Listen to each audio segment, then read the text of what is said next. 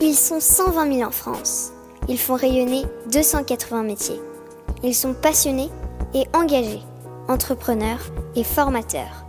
Ils aiment la tradition et soutiennent l'innovation. Ils valorisent nos territoires et défendent le fait à la main. Ils sont artisans d'art et ont des métiers d'avenir. Cet épisode est soutenu par l'association Villes et Métiers d'Art. Ce réseau regroupe environ 600 communes qui s'engagent entre autres à favoriser l'installation de professionnels des métiers d'art dans la ville, organiser des actions de communication et de sensibilisation, développer le tourisme culturel et accompagner les actions de formation. Bonjour à toutes et à tous, vous qui êtes passionnés d'artisanat d'art. Je suis Odoguet et vous écoutez le podcast Voix de Artisans d'avenir. Avec Philippe Azet, nous avons créé Artisans d'avenir pour que l'artisanat d'art fasse de nouveau partie de notre quotidien.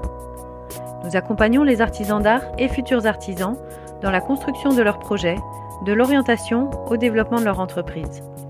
C'est pourquoi nous invitons des artisans d'art à nous faire découvrir leurs réussites, leurs erreurs, leurs astuces de tous les jours et leurs défis de toute une vie. Un dialogue en toute transparence pour que l'aventure entrepreneuriale des uns puisse éclairer et inspirer celle des autres. Pour vous inscrire à nos événements ou pour suivre notre actualité, nos entretiens, nos témoignages écrits, nos ateliers de mentorat, abonnez-vous à nos pages Artisans d'avenir sur Instagram, Facebook et LinkedIn.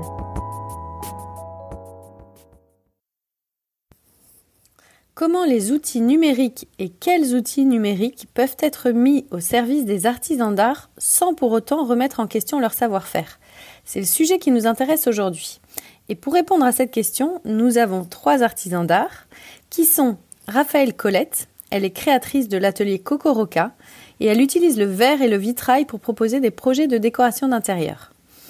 Nous avons Baptiste Doublé de Grémont qui a créé la marque de vêtements ultra créative de Grémont et Agnès Sevestre qui est bronzière d'art et ciseleuse. Enfin, nous avons un spécialiste qui est Antonin Fournier. Il a été manager au Simplon Lab et le Simplon Lab est un réseau de fabriques numériques. Et parmi toutes les formations qu'il propose en France et à l'international, ils en ont dédié une dédiée à l'artisanat. Donc nous allons commencer par donner la parole à Antonin pour comprendre un peu mieux quelles sont les machines numériques qu'utilisent le plus les artisans et pour quels usages. Merci Aude. Alors, euh, nous, on a un atelier qui est situé dans le 20e arrondissement, dans lequel il y a une diversité de machines et d'outils qui sont mis à disposition de communautés d'utilisateurs, d'utilisatrices et euh, d'artisans. Euh, il y a des publics néophytes, mais aussi donc des personnes professionnelles avec des projets très concrets. Parmi, pour te répondre, parmi les machines et les outils qu'on met à disposition ici, on a une découpeuse laser, qui est une machine qui peut découper dans du bois, dans du carton, dans du tissu, dans du liège, dans du papier, des formes qui ont été dessinées auparavant sur ordinateur. Un peu euh, dans le même registre, on a une fraiseuse à commande numérique qui est capable de découper aussi dans du bois, dans du liège, dans des plastiques et à des épaisseurs euh, plus, euh, plus grandes et aussi de creuser en volume dans les matériaux. Il y a les fameuses imprimantes 3D, euh, des imprimantes résine aussi, qui sont des imprimantes 3D, mais avec une, plus haute résolution, qui permettent de faire des, objets plus fins, euh, très utiles notamment dans la prothèse ou dans le bijou. Et puis après, on a une brodeuse à commande numérique, euh, des outils bois, un plotter de découpe. Plotter de découpe, c'est une machine qui suit les contours d'un fichier aussi, et là qui découpe dans du vinyle autocollant ou euh, thermocollant pour faire du flocage ou pour faire de la signalétique.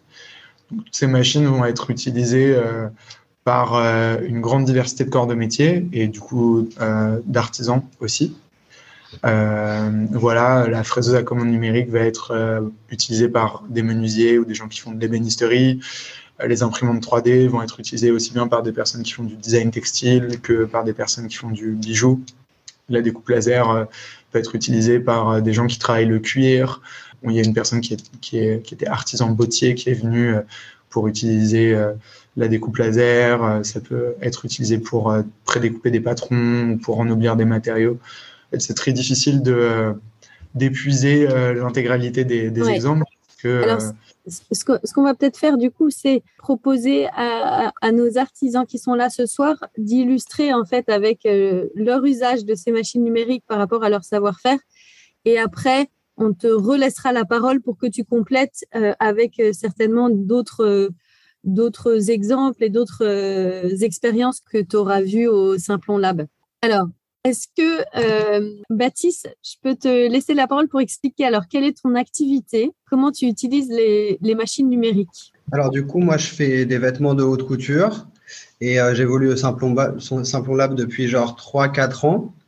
Et euh, concrètement, dans ma dernière collection qui s'appelle Alliage, j'ai une veste qui réunit deux grosses machines donc, c'est une veste qui est en drap de laine. Donc, ça veut dire qu'il y a une épaisseur du tissu qui est composée de laine et qui est de la fibre compactée, donc qui n'est pas tissée ou, tricotée.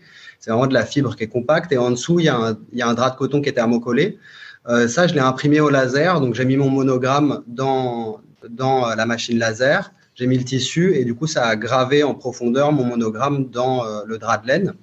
Et cette veste, elle a aussi des boutons que j'ai réalisés avec euh, l'imprimante résine.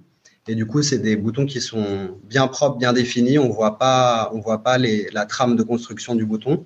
Mais moi, j'ai choisi de pas les couler en métal et d'utiliser directement ce qui sortait de la résine, parce que normalement, on est censé euh, faire un prototype en résine et ensuite faire des moules pour pouvoir les couler en métal. Mais moi, j'ai choisi de garder euh, la résine parce que j'aimais bien la finition. Typiquement, c'est des, c'est des, enfin les pièces que tu fabriques pour ta marque, donc euh, qui s'appelle De Grémont, tu pourrais pas les réaliser sans euh, sans ces machines-là. Non. Tu as pensé tes pièces parce que ces machines existent. Oui. Il y a même, euh, il y a même là, ouais, encore dans ma dernière collection, il y a des pièces qui existent uniquement parce qu'il y a une machine qui existe et c'est un plotter de découpe qu'on a hacké, justement, qui fait du goutte à goutte de Javel et qui va imprimer des grands motifs. Là, comme Ça, de base, c'est même pas une machine qui existe. C'est un gars qui s'appelle Yvan Murit qui a hacké euh, la machine et moi, je l'ai appliqué à, à de la création textile. Attends, et quand tu dis hacker la machine, c'est-à-dire?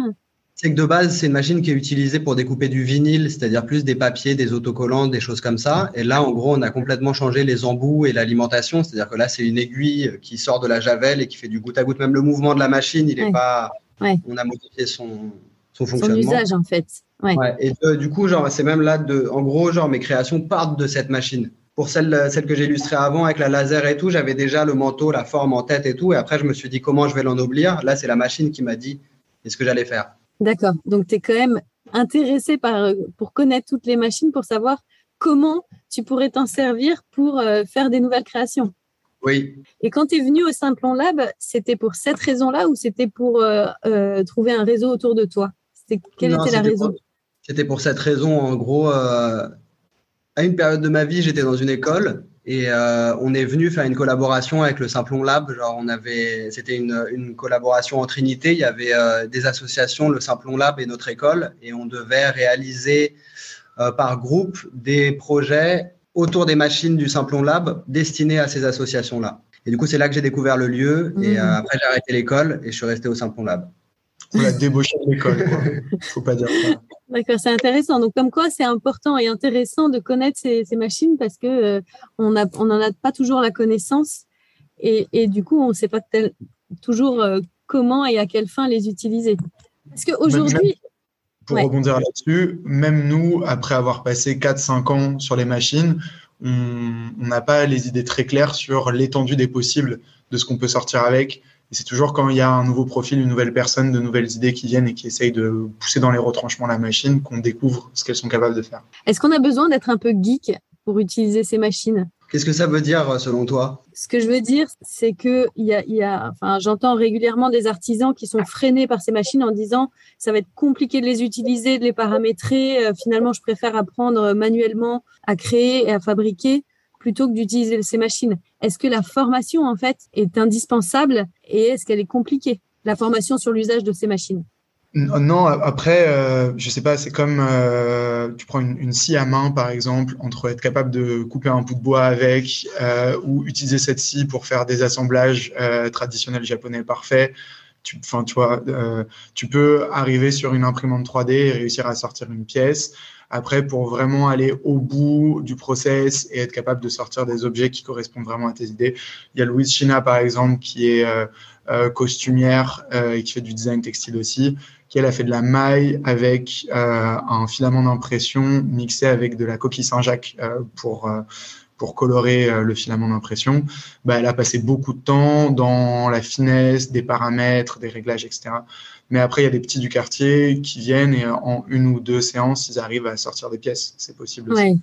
D'accord. En fait, il faut pas avoir peur, faut faire des tests et puis après, après on apprend quoi. Tu disais que tu pouvais, euh, Baptiste, tu avais besoin de ces machines pour euh, pour euh, créer tes tes, vêtements haut de gamme, haute couture. Est-ce que les machines te font gagner du temps? Est-ce que maintenant que tu sais les utiliser ou ou le le coût d'utilisation de ces machines finalement est quand même longue euh, et rajoute du temps à ton, au développement de ton savoir-faire Comment ça se passe? Bah, En réalité, euh, je crois que j'ai commencé direct. Dès que j'ai commencé à faire des vêtements, j'ai un peu commencé direct à utiliser les machines avec. Du coup, pour faire un parallèle, c'est un peu compliqué. Mais selon moi, non, ça rajoute pas de temps, mais ça le, ça le raccourcit pas non plus. Parce que, euh, parce qu'en fait, justement, la machine, il faut apprendre à la contrôler. Et surtout quand on veut partir dans des choses qui sont un peu hors des sentiers battus euh, classiques de la machine, quoi. Du coup, mm. forcément, comme dans tout, plus on va en faire, plus ça va être facile et rapide. Mais en fait, euh, quand on fait de la création, j'ai l'impression qu'on cherche à se challenger aussi en permanence. Mm-hmm. Euh, avec les réactifs qu'on va utiliser, avec justement le nombre de passes qu'on va faire. Enfin, je sais pas, il y a plein de paramètres qui vont varier à chaque création et du coup, à chaque fois, bah, ça va prendre du temps. Mais euh, non, non, c'est pas, enfin, selon, pour ma pratique en tout cas, c'est pas du tout un truc qui me fait gagner du temps. Au contraire, en fait, ça me fait galérer, mhm. mais j'adore. Oui, c'est ton challenge. Ouais, c'est ça. Ouais, c'est pas du tout dans une logique d'industrialisation. En fait, c'est vraiment dans une logique de générer des nouvelles choses, surtout en termes d'impression. De création, de faire de, de, la création. Et alors, si, si euh, euh, Raphaël, je te laisse la parole. Toi, tu es dans le verre. Explique-nous quel est quelle est ton activité, ton savoir-faire et toi, quel est ton usage de ces machines? Et de quelles machines? Moi, je suis, euh, donc, je suis vitrailliste, donc je travaille euh, le verre. Je fais aussi bien des objets euh, de décoration que de l'aménagement intérieur, donc des fenêtres, des impostes, des verrières d'intérieur. Je me sers, enfin, je me suis surtout servi de la découpeuse laser quand j'étais en formation au Simplon Lab. Et donc, en fait, je m'en suis servi principalement pour. Euh, pour euh, bah moi, c'était quand même plus pour gagner du temps sur certaines étapes. C'est euh, la conception de gabarit. En fait, l'idée, c'était de gagner un peu de temps sur ces étapes-là, de gagner en précision et surtout de pouvoir faire des gabarits que je pourrais garder plus longtemps parce que j'allais pas les faire en papier, mais dans un matériau que j'allais garder plus longtemps, qui serait facilement découpable au laser, etc. donc j'ai fait pas mal, j'en ai, donc ça me sert en pré-production, donc euh, euh, préparer mes gabarits, euh, à préparer des pochoirs aussi pour faire de la peinture. Et donc évidemment, des pochoirs, c'est pas tout à fait le même rendu que quand on travaille tout à la main, mais ça fait gagner du temps si on veut faire, si on a plusieurs, enfin si on a un motif à reproduire plusieurs fois. Et je, je, me suis servi aussi de cette découpeuse laser pour développer un produit, enfin pour euh, et là du coup c'était pas pour gagner du temps, c'était pour euh, trouver une alternative à la à la gravure qui est faite aujourd'hui sur verre, soit avec une sableuse. Mais moi j'ai pas de sableuse et je connais pas de gens qui euh, qui qui vont mettre à disposition leur sableuse ou même me la louer. Euh, et je n'avais pas eu non plus envie d'utiliser de l'acide pour des, résidents, pour des raisons évidentes euh, pour euh, l'environnement et ma santé, puisque l'acide fluorhydrique, c'est pas, c'est pas terrible. Donc, donc je m'en suis servi à la fois pour gagner du temps dans les process et pour développer des produits comme moi, je conçois euh, sur, euh, sur des logiciels euh, vectoriels, enfin, je, travaille sur InDesign, enfin, qui est une sorte d'illustrator. pour moi, c'est plus facile après de passer. Enfin, il faut, j'ai pas besoin de le redessiner. Je peux tout de suite envoyer mes gabarits en découpe sur la. Tu gagnes une étape. Alors, je gagne une étape, sachant que je n'ai pas de, de découpeuse laser chez moi. Donc, pour l'instant, euh, je suis quand même, enfin voilà, si je veux le faire, je suis quand même obligée de me déplacer dans un endroit où, euh, voilà. Mais, euh, mais, mais, le jour où j'aurai une découpeuse laser, ben, ce sera génial. et, et pourquoi tu es, venu au Simplon Lab? Tu cherchais en fait un Fab Lab pour utiliser cette machine. Comment tu es, arrivé à cette piste? Alors en fait, le simplon là, pour moi, il y, a, enfin, il, y, a, il y avait plusieurs raisons qui n'étaient pas seulement euh, les euh, machines euh, à commande numérique. En fait, si, tu veux, les, tous les métiers d'art partent d'une matière et pour se servir d'une matière, enfin, la matière, elle a été transformée au fil du temps grâce aux innovations. Donc, moi, je ne considère pas qu'on est arrivé au bout du bout et qu'on n'a plus le droit d'innover sous prétexte que c'est numérique. Il se trouve qu'aujourd'hui, l'innovation, elle passe souvent par le numérique. Donc, je trouvais ça intéressant d'explorer, euh, d'explorer ces pistes-là. Le Simplon Lab, euh, en fait, ce qui était hyper intéressant aussi dans la formation que j'ai fait là-bas, c'est qu'on a aussi beaucoup réfléchi en termes d'économie circulaire. Et ça, c'était quelque chose. Euh, ben voilà, je pense qu'on peut plus en faire l'économie aujourd'hui. Et c'était aussi une formation qui était très axée sur la communication numérique, c'est-à-dire que quand je suis ressortie du, du Simplon Lab, j'avais j'avais mon site internet que je peux complètement piloter moi-même, je dépends de personne. Et, euh, et on a même on a travaillé sur la stratégie euh, de réseaux sur les réseaux sociaux. On a même eu des, des cours de, de, de, photographie. Enfin voilà, c'était hyper complet. Donc euh, c'était pour plein de raisons en fait que j'ai intégré cette formation. Oui, c'est pas uniquement l'utilisation des machines, mais c'est aussi les outils numériques de euh, développement euh, communication digitale que vous apprenez dans, cette formation. D'après ce que je comprends, toi, tu es passé par la formation et Baptiste, toi, tu es résident. Mais euh, une fois que ta formation est terminée, tu peux quand même utiliser ces, machines. Oui, ce qui est super, c'est qu'en fait, euh, euh, après, Enfin, on est, on, est un peu considéré comme des résidents de, de Simplon Lab. Donc, du coup, c'est quand j'ai besoin de me servir de la, de la, de la découpeuse laser, évidemment, je check les plannings avec Antonin et les équipes du Simplon Lab. Mais, mais, mais oui, ça offre cette possibilité qui est, qui est géniale.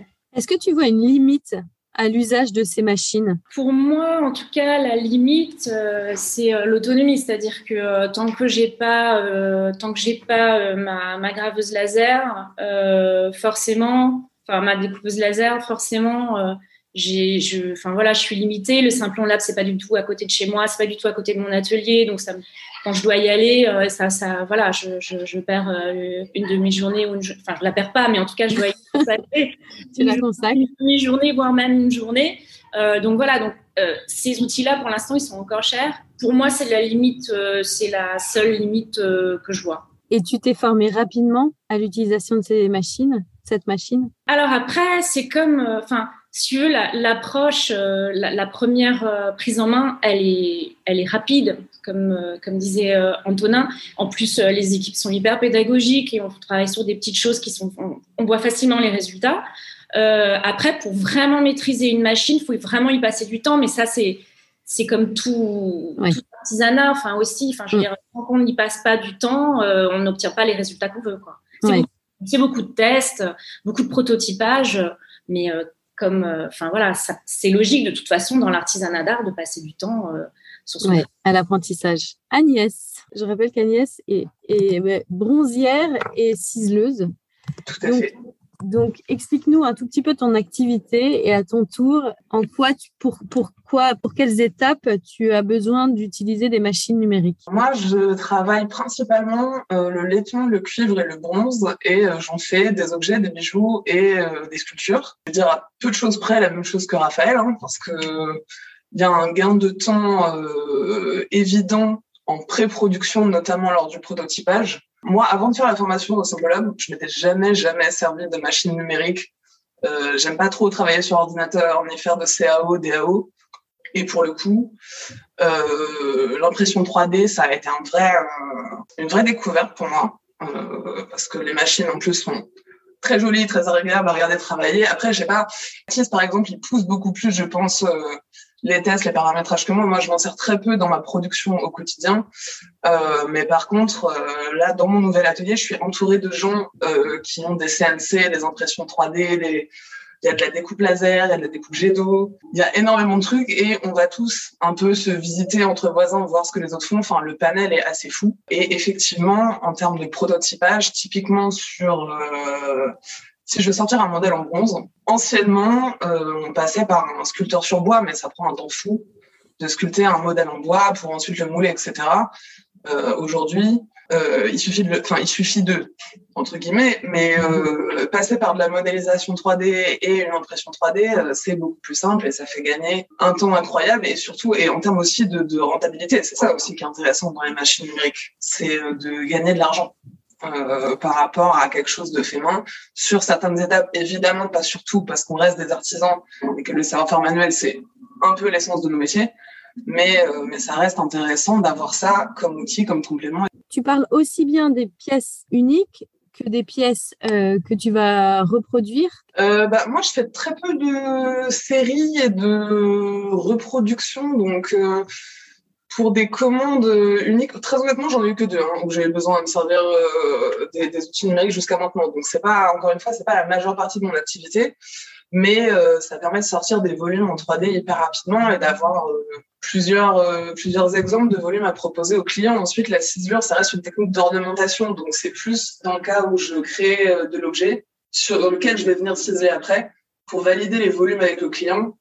c'est pratique pour valider des mécanismes euh, vérifier que ce soit euh, faisable en fait avant de passer à l'étape de fonderie ou de fabrication. Aussi parce que le métal euh, ça a quand même un certain coût notamment le bronze qui est très cher. Et après, je travaille pas les métaux précieux, mais tous les métaux ont augmenté d'abord avec le Covid et maintenant avec la situation en Ukraine, parce qu'en Russie, il y a énormément de mines. Donc, la rentabilité est à prendre en compte et le gain de temps sur certaines choses, oui, parce que si tu n'utilisais pas les machines numériques, il faudrait que tu fasses sculpter le prototype par un sculpteur sur bois. Tu le ferais sur bois. L'alternative, c'est ça? Ouais, ou alors que je fasse un modelage euh, moi-même en, en, plastiline, c'est une sorte de pâte à modeler, mais c'est pareil, ça prend un temps, euh, ça prend le, temps de modelage. Euh, pour certains modèles vraiment compliqués, ça peut prendre, je sais pas, une semaine. Quoi.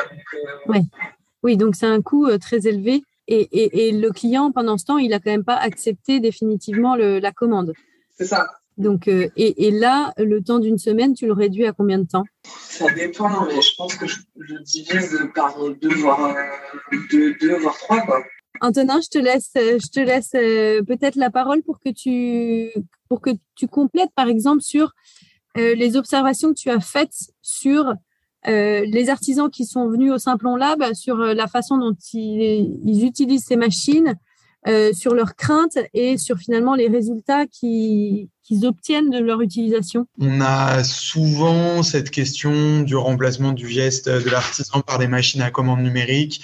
Du coup, c'est une appréhension qu'on entend régulièrement, mais qui est effectivement levée très rapidement au contact des, machines et des outils les limites euh, qu'on a euh, sur ces machines et ces outils, c'est effectivement des questions d'autonomie, c'est être capable d'y accéder en dehors euh, du Fab Lab, être capable de pas rentrer dans des formes de dépendance à l'égard de machines qui restent quand même des pièces électroniques assemblées, des pièces mécaniques assemblées, qu'il faut savoir pouvoir réparer, par exemple, quand elles tombent en panne ou ne pas se retrouver dans une situation où on est bloqué parce qu'il y a une pièce de la découpe laser ou de l'imprimante 3D euh, qui cesse de fonctionner.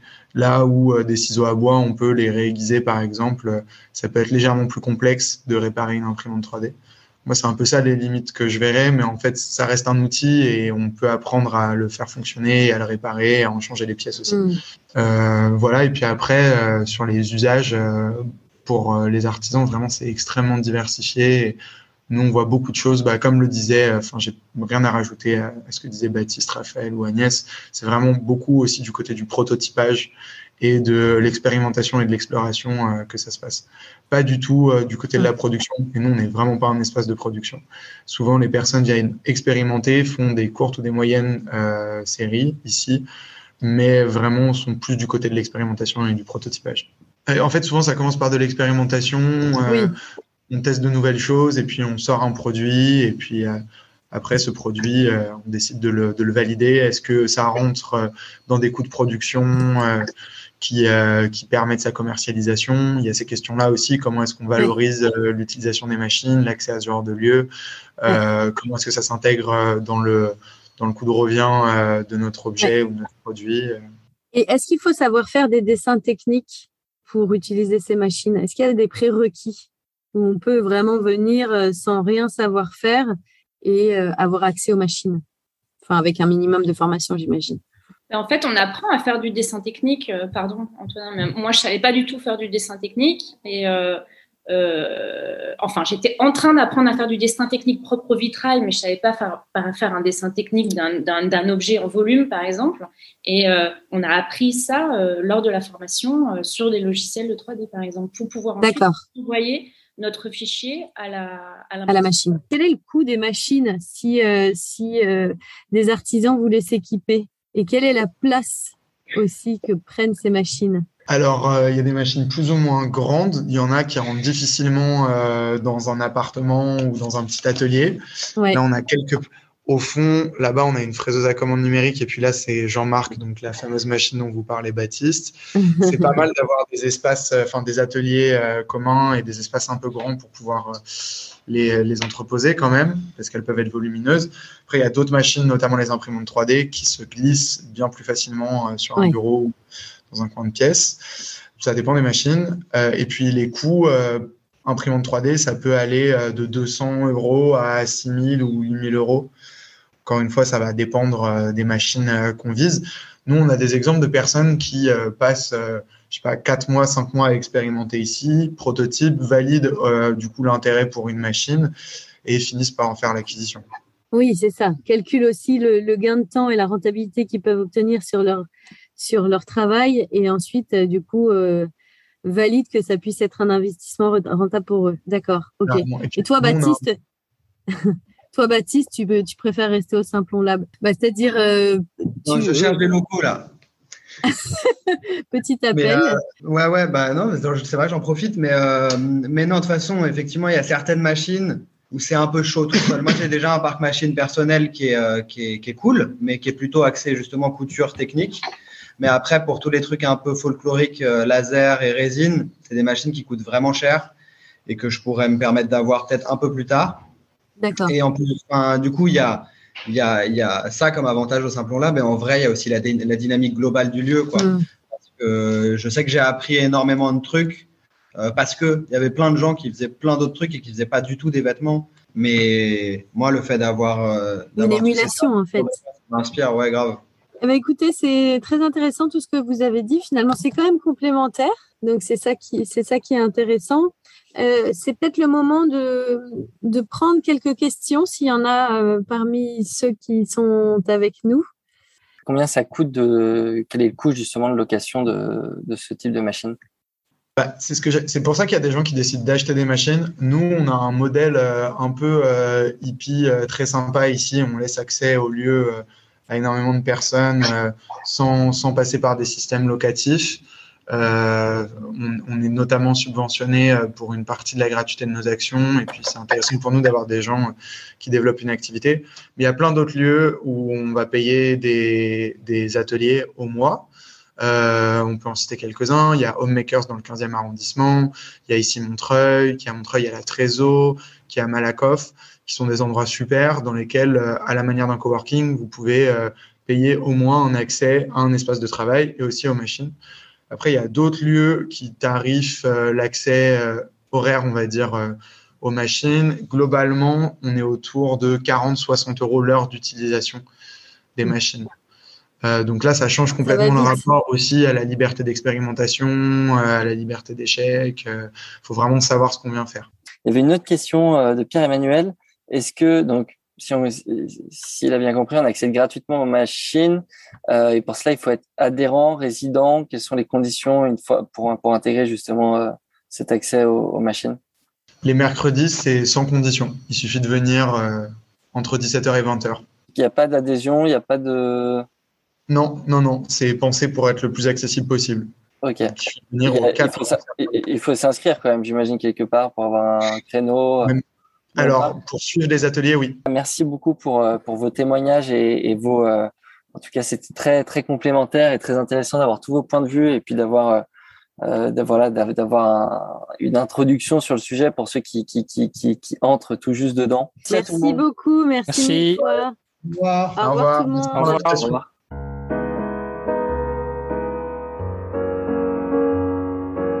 Et voilà, c'est terminé pour aujourd'hui. Nous espérons que vous avez passé un bon moment enrichissant. Si vous voulez nous aider à faire découvrir le podcast et si vous pensez qu'il est nécessaire de faire connaître les parcours des artisans d'art et de leurs entreprises, parlez de nous autour de vous.